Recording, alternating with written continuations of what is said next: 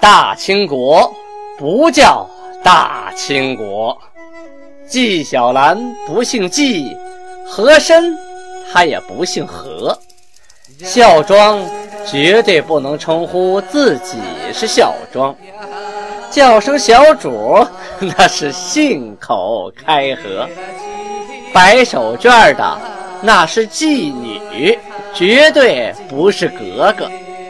好，今天听俊贝勒播讲一段《青通剑》。听众朋友们，大家好啊！上次啊，咱们讲到了努尔哈赤破了开元铁岭，紧接着灭了北关叶赫，统一了女真各部。女真历史上出现了第二次大一统的局面。但是呢，女真统一了，这个熊廷弼这边害了怕了沈阳啊，还有各处关口的人呢，这一听说北关也没了，就吓跑了一大半啊！啊，所以啊，下边这个军官们就说：“这逃兵太多了，我们都拦不住啊！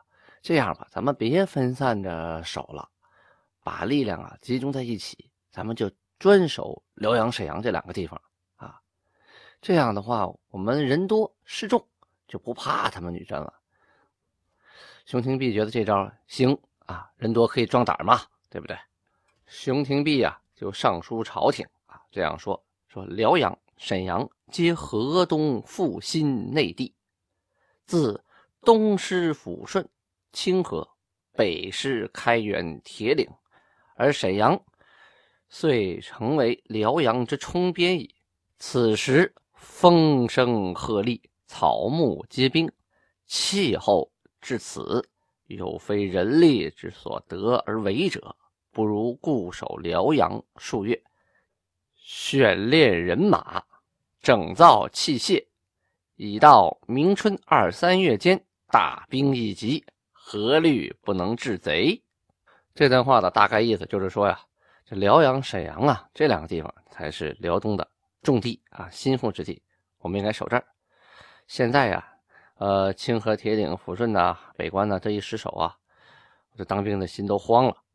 再加上现在气候这么寒冷啊，我们应该把兵力都集中在辽阳啊这个中心。大家现在呢都知道，沈阳是辽宁的省会，哎，但是在当时呢，沈阳只是辽阳的一个嘴唇而已啊，辽阳才是当时的。中心，所以啊，他这里边说了，说沈阳虽为辽阳之冲边矣啊，就是一道墙。再有当当时的冬天啊，已经来临了啊，天气越来越寒冷了，所以大家集中在一起，好好休养一下，准备一下啊器械啊，战争用的东西。然后来年呢，兵也养好了，东西准备齐了，再去跟努尔哈赤干仗。哈 哈宫廷里边怎么说的呢？说。停币着缓急为进退，意思就是说，你自己看着办吧。啊，你觉得怎么好，你就怎么来。熊廷弼就下定决心守辽阳。这个辽阳城啊，周围有四十里，就说这个城啊很大，一圈四十来里地，但是呢，多处都坍塌了。啊，熊廷弼啊就督促人说，赶紧的挖壕沟啊，引水，就是把这个城周围啊，不光挖沟。得把水引进来，哎，就形成了护城河。你要是个沟的话，你跑下去，你再爬上来，这好办。你要有水的话，那你掉下去，你不会游泳就淹死了啊！一条大河挺宽的，护城河弄好以后，整个环了整个城。同时呢，在城上密布火器啊，大炮啊、火枪啊、火铳啊，给你摆满了。哎，每个垛口都一个，我看你怎么攻。你走到河边，你一等，我就照到河边开炮。这招挺狠呐。就事先我演练好军兵啊，所有的枪炮都瞄准河边那地方。你所有的那个进攻的人，不管是你骑马还是走步啊，你还是怎么怎么着，你到了河边是不是得停一下？你停一下，嘿，好嘞，记住我射程了，我早就瞄好准了，我就在那打，我就往那打啊！你一站住，炮弹来了，所以你不敢靠前啊。再说辽东的明朝部队啊，它的准配额是多少呢？十万啊，可实际上啊。就八万多点而且呀，还散处在两千里这个战线上，各营的最多的马步者呀，不过一千来个，而且逃亡的呀，就逃兵啊，十之有二，剩下的还有老老少少，十之有五，稍微强壮的呀，不过十之三四啊。本来人就不多，能打仗的也就是十个里有那么三四个，兵力啊本来就很弱，而且呢疲于奔走，就这段时间呢经常来回调防，还有上次杨镐决定四路进兵，哎呀，真把这个辽东这点兵力折腾的不善呢啊，没剩什么玩意儿了。所以啊，熊廷弼就提倡我不攻啊，我守，我集中优势兵力，我守几个大城。我看你努尔哈赤能把我如何？到了今年呢，努尔哈赤力挫明军于萨尔浒，紧接着就取了开元、铁岭，擒了宰塞，又灭了叶赫，这是势不可挡啊！啊，明廷啊，本来就有那么一套以夷制夷的政策啊，就是拿夷人来攻打夷人，他就给林丹汗呐试赏。市场是个由头啊，就是给你发钱发东西，条件是什么呢？哎，你去缴金，就是跟努尔哈赤打仗去，他自己呢好坐收渔翁之利啊，坐山观虎斗，趴在桥头望水流，你们俩两败俱伤，嘿，我是一箭双雕啊。林丹汗本人呢，他也不愿意看见建州的势力是越来越大啊，你大了，那大家都听你的，那没人听我的了。而且我们这两国呀也接壤，所以啊，他遣使就是写了封书信给努尔哈赤，书上是这么说。这封书信呢是这么说的啊，但是读个原文，大家听得过瘾啊。四十万蒙古国之主巴图鲁清吉思汗玉，这一开头啊，您就能听出来了啊，这话茬不对呀，这是以大欺小，从上往下说呀。一开始先说自己四十万啊，多么牛掰牛掰的一个韩，这边加个玉啊，意思是从上往下说，这叫玉啊。我是韩，你是你也是韩，但是你得在我底下，所以我给你来个玉哈。质问水滨三万诸身之主，恭敬英明寒安居无恙耶？这句话呢，看似礼貌用语啊，问个好，向努尔哈赤问个好。可是话里话外呀，他听着可别扭啊。水兵三万诸身，意思是说你就是河边三万个女真人的老大，你跟我四十万比，你可不就是个小村子吗？啊，问努尔哈赤啊，英明汗安居无恙耶？是在问你安居无恙啊，但是呢，也是告诉你，你要是挑事儿，我可就不让你安居了啊。后边他接着说啊，民国。与我二国昔为仇敌，我闻五年至未年而骚扰民国。啊，这是说呀，说咱们两家啊，跟明朝一直都有仇。五年是指一六一八年啊，未年是指一六一九年就是，就说这两年他打的太多了哈，连胜仗，从萨尔浒一直到灭叶赫。此未年夏，我亲至。广宁降服七城，收取贡赋。今尔出兵广宁城，我将前至于尔。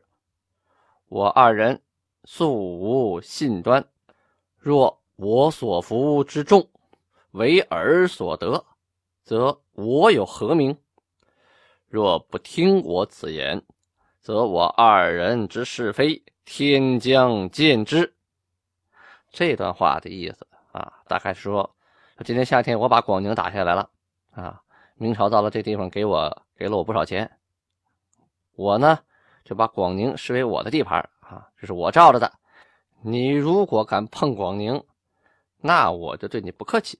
咱们两个人从来没有矛盾，但是已经被我打服的人了，又要被你收服，那我就没面子了。你要不听我的呢，嘿嘿，那咱们就得一较高下了。后边信里还说呀，前使我等前使往来，后因尔使者捏告我傲慢，遂相断交。若以我言为是，而遣遣使前来。哎，这段话是说呀，以前咱们两个经常派使臣走来走去的。后来你的使臣呐，诬告说我这个人傲慢啊，咱们就断了交了。啊，如果你觉得我说的对呢，咱们继续互相派使臣往来。你还派以前你那个派来过那个使臣啊，还那人。林丹寒这封书啊，写的是十分的傲慢。努尔哈赤看完来意之后啊，心里十分不悦呀，就命令把来这个使臣押起来，等日后啊哪天我也写这么一封信，也找点词儿，痛快痛快，再让他带回去。就是待遣使归时，一书恶言以相报啊。再说这一年的冬天呐，辽宁地区啊下了大雪，大家都知道啊，这雪要大起来呀，汽车都走不了，能把汽车埋里边，是吧？那年代呢，没有汽车，而且也没有公路，这雪要一大起来呀，人们根本就走不了道啊。你现清出一条雪路啊啊！马上又下了一层，真是寸步难行啊！很多人呐，都是又冻又饿。明朝啊，这个探子呀，就报告说，说金国啊，就是那建，他说的是建州啊，其实指金国，说派兵啊，把海州的军粮给烧了啊，就守海州那有个粮库，大伙给烧了。烧完以后还不算，把我们这个。供道啊，响道啊，给断了，就是把我们这运粮食、运钱的这个路啊，他们给掐断了。巡抚周永春呐，马上就请增兵，就说请熊廷弼啊，你派点兵帮守这个镇江。镇江在哪儿呢？啊，就是丹东那个现在有个虎山长城啊，就那个位置，它是跟朝鲜呢相连的地方，因为那个地方啊。呃，和朝鲜中间啊，这个江啊特别的窄啊，就那么十多米宽，有的地方啊更窄，号称一步跨吧，就是水干的时候呢，一抬腿一脚能迈过去。所以那个地方有个虎山长城啊，就是贡道就是从那儿来的。朝鲜那边粮食啊，或者是贡品呢，就从那儿走。如果那儿再被掐断了，那整个辽东地区真的就十分的枯竭啊，它粮饷它跟不上。熊廷弼呢，派总兵柴国柱屯那个虎皮驿，可是呢，就因为在那儿太远，吃的喝的都是问题，最后没办法，也都撤回了辽阳。这段的历史记载啊，就是反映了当时啊，辽东明朝的部队也是十分十分的艰苦啊啊，老百姓本来就不多，流离失所，种粮食啊，种了粮食不够。当兵的吃的，又来了好多难民啊！本来人家是在铁岭啊、开原那边种的粮，没等收割呢，家园没了。现在努尔哈赤金国部队到了，把你的粮食收了，这些老百姓啊，逃到这边来得吃饭呢，你不能眼看他们饿死啊，得有地方住啊。所以这熊廷弼啊，一方面要安稳部队，一方面还要安稳民心。可是巧妇难为无米之炊呀！啊！明朝那边本来国库就空虚，辽东的粮饷跟不上，本地的解决又困难，朝鲜那边供道又被堵了，自己这点粮仓又被烧了。你说，你说他熊廷弼他就剩上火了。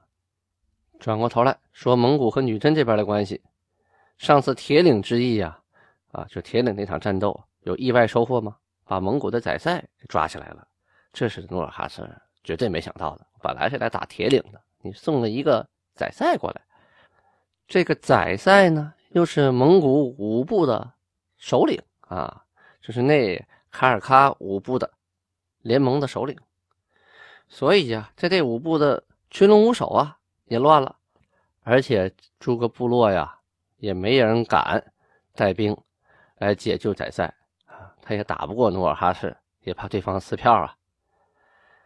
那卡尔喀。乌齐叶特部部长卓里克图洪巴图鲁，就是明朝记录的草花这个人与五部酋长啊，这联名致书努尔哈赤求和。这个书怎么说的呢？说宰塞呀，这个人啊，他经常的找事儿，确实有罪。但是呢，民国是我们共同的敌人啊，我们要打的时候，应该同心合谋，一起打到山海关。负此言者，天神见之啊！倘若要是跟他求和，那民国给你赏了东西啊，如果给你的多了，那你就别要；给我的多了，我也不要。哎，他给咱俩了，必须一边多。咱们要能做到这一点呢，不是好事吗？对不对？说白了，这封信呢，就是一个主动示好啊。首先批评了这个宰赛有问题，然后再说以后将来我们该怎么做啊？我们应该要打，联手打；如果要讨赏，我们联手讨啊，也不让他厚此薄彼。我们要一边多，意思就是我们要以后联合起来了。一旦努尔哈赤这边口风一松，哎，那下一步就该提怎么把宰赛给解救回来了啊，就是一步一步来嘛。这就是蒙古啊，这个内卡尔喀布对金国的一种外交的政策。蒙古内克尔科武部伸出了橄榄枝，努尔哈赤这边立刻就接了啊，于是金国的十部执政之汗贝勒等等。与内卡尔喀古部之首领扎鲁特部桑格尔寨、多尔济、内齐汗、厄洛哲伊图、格腾、毕登图、乌齐叶特部的红巴图就是那草花、奥巴戴金、俄森、巴拜，还有巴林部的俄布格德伊红台吉、乌巴什杜棱。古尔布什、巴约特部的达尔汉巴图鲁、恩格德尔、桑格尔寨、布塔奇杜棱、洪吉拉特部的芒古勒代会盟于冈干塞特勒黑啊，这是个地名。你看，读史书啊，就得读人名。读人名最痛苦的呢，是读这些外文的人名，拿汉语来音译。你说这个。你要说这些蒙古人名用蒙语说不那么费劲，用汉语说可是绕绕嘴拗口啊。你像满语那些人名，呃，努尔哈赤用满语满语说努尔嘎齐，这很容易啊，很清楚。像蒙古的代啊，努尔基、努尔基，这是咱哥在，这都很好说。你可以用用汉字来要翻译过来，好，太费劲了啊，真是很拗口，难为大家听了这么半天。总之啊，就是各部会盟。但是史书啊，关于这次会盟的记载啊，各有不同。主要呢是清朝这边的史书啊，《满洲实录》还有《清太祖武皇帝实录》啊，都写的是满洲国主并石固山执政王，这肯定不靠谱啊。说那时候还不叫满洲，而且呢，努尔哈赤采取石塔滩啊这个政策，就是这个塔滩应该译为部啊，十部。同时呢，他也是这个十部执政贝勒之一，啊，他这个实录上说成十固山执政王。首先啊，他不是固山；第二呢，他不是王啊。这个清太祖朝老满文元档啊，曾经有这样的译文，说这个石塔滩执政之昆都伦更眼汗，就是满语的昆都伦更眼汗啊，这得指努尔哈赤。后边又说。古英巴图鲁是代善啊，阿敏台吉、莽古尔泰、红台吉指的是皇太极啊，德格类、阿吉格阿哥就阿吉格啊，还有杜杜、布尔杭古、德尔格勒，这个我们记载啊，是说这个十执政的塔滩贝勒是一二三四五六七八九十，努尔哈赤是十塔滩执政贝勒之一。塔滩这个词啊，咱前文书提到过、介绍过啊，大家不清楚往前仔细听听。原意呢，就是野外的一个窝棚啊，住在这儿，走到野外了，临时搭个窝棚，一堆人围在一起。后来呢，他给努尔哈赤延伸为一个部，就是把当时的女真呢，就是当时的金国分为十部啊，由十个呃首领贝勒来管理，他是其中的一个。但是后边啊，清朝啊写书的这些人呢，为了突出韩的地位，就给改了，改成。满洲国主并石固山执政王，你看，有满洲，那时候哪有满洲啊？啊，还并石固山执政王，这一下子变成十一个了啊！国主是老大，下边还有十个执政王，其实一共就十个，加努尔哈赤十个，你这一弄弄出十一个来了啊，还是一个老大，十十个小点这是明显不对的。还有说十固山执政王的啊，满文老当，呃，是直接译文为十塔滩执政贝勒。这个塔滩呢，与固山呢可以对应啊，如果对应呢，都可以解释为不的意思。但是在清太祖高皇帝实录里边呢，啊，就把这个固山呢，就按后边的意思给译成了齐啊。固山呢，就是满语的固萨，在最早啊，它就是部落的意思。但是建立八旗之后啊，就把这个旗每个古旗都叫成了固萨啊，库布克刷烟固萨啊，这镶黄旗，古鲁刷烟固萨啊，这整黄旗，是吧？他这个时候呢，到后期把这个孤山译成了齐，写成了十旗执政贝勒。哎，这更不靠谱了，啊，这个满洲一共就八旗，哪来十旗啊？这么改写，显然是有失历史原貌啊！所以啊，读史书啊，哎呀，咱得动脑子分析。有的是后人呢主观臆造的，就想啊，这都得突出我们国主啊，突出韩的位置啊，哎，或者挑好听的说呀，把不好的抹掉啊，啊，有的呢。就干脆就是后人以讹传讹，慢慢慢慢不懂不懂前面的意思，最后就变成了胡说八道了。好，咱们书接原文，这蒙古和金国这双方已经聚在一起啊，杀白马，设酒，血骨土各一碗，对天盟誓。他们具体是怎么做的呢？咱们下回接着说。好，今天呢，我还要再次感谢一下大连的赵申听众，还有网名阿道夫希特勒的听众，感谢您二位对青铜剑的支持，啊，连续不断的给我点赞，给我留言，同时还给我献礼物，给我赞助，非常感谢您二位，谢谢，安布拉巴尼哈，再次感谢大家的收听。咱们明天见。